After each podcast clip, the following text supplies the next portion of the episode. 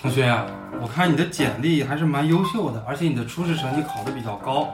那么你有继续读博的打算吗？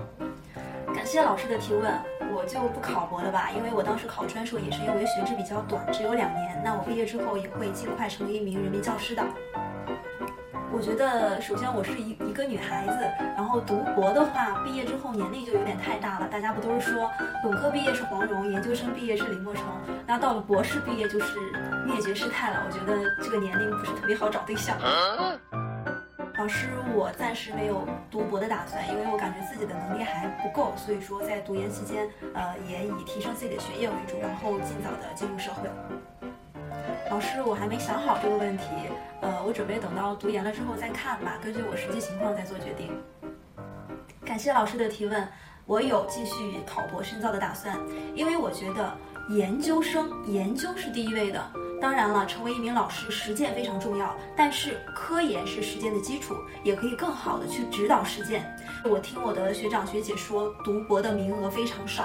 如果是真的有机会，我一定会考博，也不辜负我的导师对我的栽培。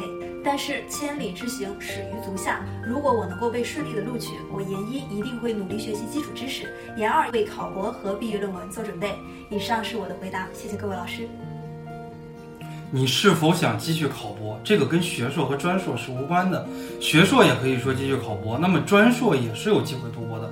老师问你这个问题，他也并不是真心关注你是不是要去读博，你读不读博跟他也没什么关系。退一万步来讲，就算你想读博，他也未见得会带着你来读博，因为刚才这个同学也说到了，读博的话名额非常非常的紧张。其实老师关注的只有三个方面的问题：第一，你有没有这种一心向学的态度；第二，你有没有对于科研的兴趣？读研的话是非常苦逼的，那么你想不想一直做科研啊，一直为学术进行到底？